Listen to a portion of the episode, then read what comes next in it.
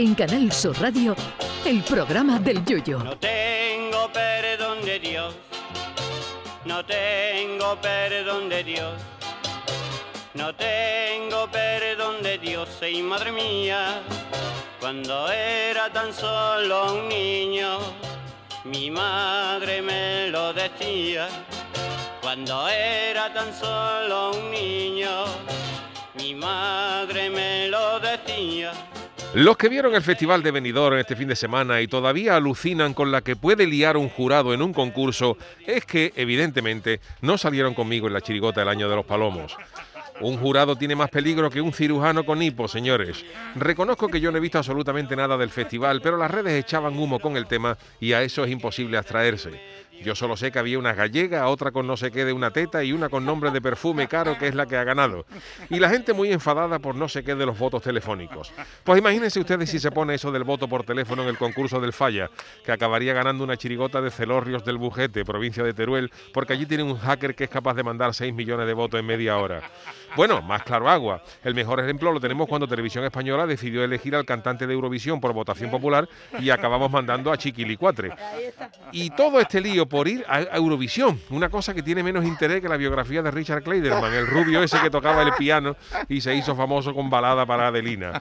Antes Eurovisión tenía un glamour con gente como ABBA, Celine Dion, Domenico Moduño, Olivia Newton-John, Cliff Richard, Rafael o hasta el mismísimo Julio Iglesias. Pero de un tiempo a esta parte la mayoría de los cantantes que van son tan desconocidos que hasta la madre les pide el DNI cuando van a comer a su casa. Años atrás, Eurovisión era la plataforma de lanzamiento de los artistas que ganando el festival tenían más actuaciones que los piratas de Martínez Ares. Pero hoy en día ir a Eurovisión, el lanzamiento supone lanzarte desde un campanario, porque hoy Reino Unido ya podría mandar a Queen con el difunto Freddy si viviera, que acaba en el puesto 32.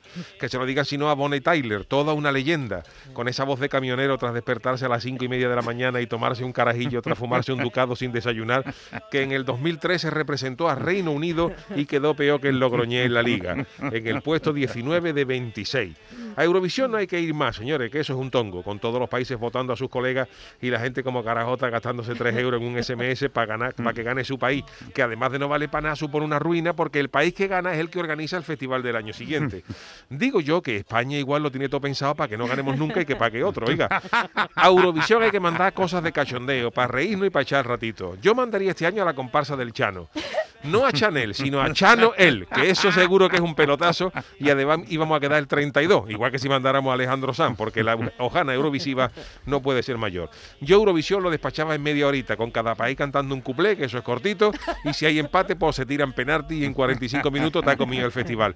Y ya puesto, yo lo hacía en el falla. Lo que pasa es que este año, por eso del coronavirus, iba a coincidir con el concurso del carnaval de este año. Aunque la verdad, yo no sé con qué nos íbamos a reír más. Fíjate lo que te digo. Ay, mi velero, velero mío. Canal Sur Radio. Llévame contigo a la orilla del río. El programa del Yoyo.